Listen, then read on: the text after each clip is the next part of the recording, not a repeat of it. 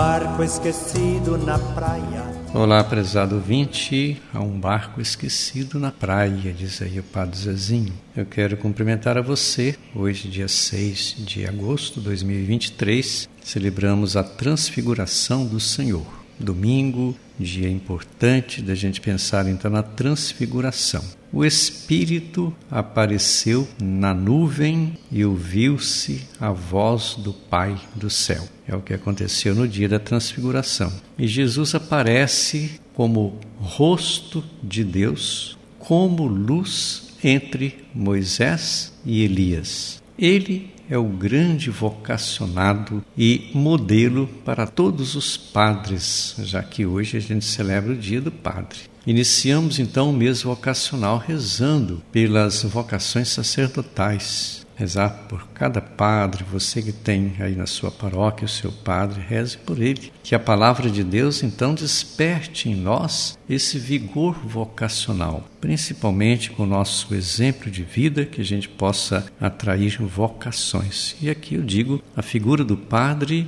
pelo seu testemunho, deve ser uma figura que atraia a juventude também para esse ministério tão importante na vida da igreja.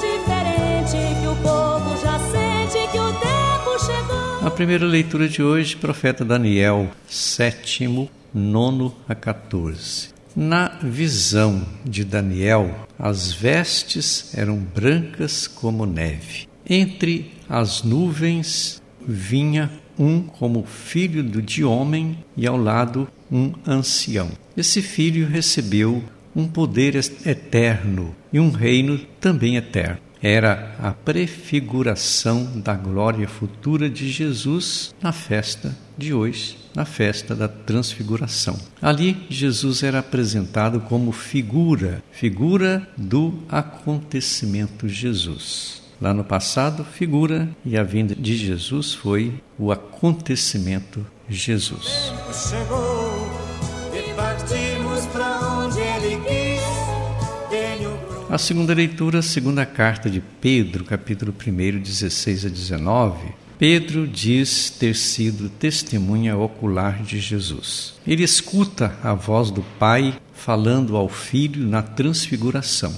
Essa voz confirma a palavra do profeta Daniel com brilho, vamos dizer assim, a palavra brilho. É uma voz que veio do céu, no meio da escuridão, uma voz que aparece como voz daquele que é pai falando com o filho. Foi como o céu tocasse na terra, formando aquilo que chamamos de aliança. Deus faz uma aliança com seu povo e esta aliança se concretiza também nesse instrumento ou nesta cena da transfiguração.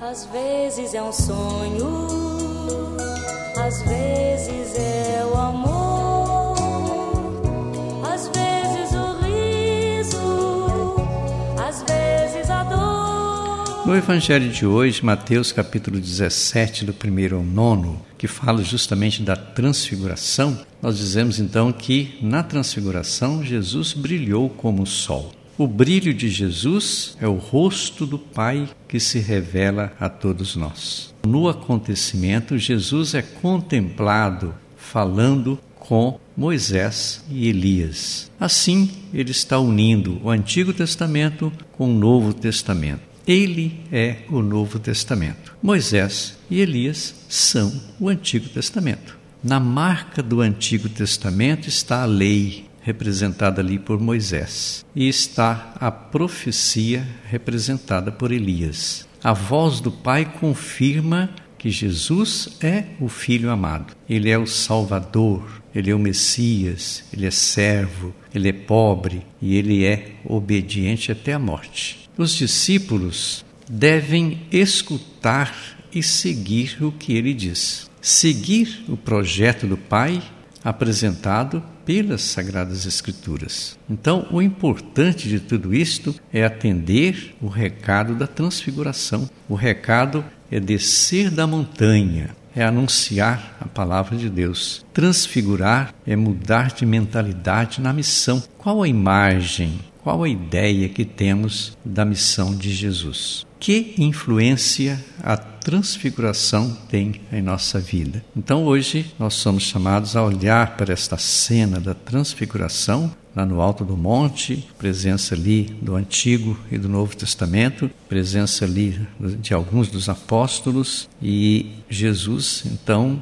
deixa transparecer a realidade do céu, do paraíso. Tanto é que os apóstolos queriam ficar ali. Vamos armar aqui algumas tendas e ficar por aqui. Mas Jesus fala: não, a missão continua. Voltemos. Vamos lá para o campo. Vamos para o meio do povo. Vamos ali anunciar a palavra.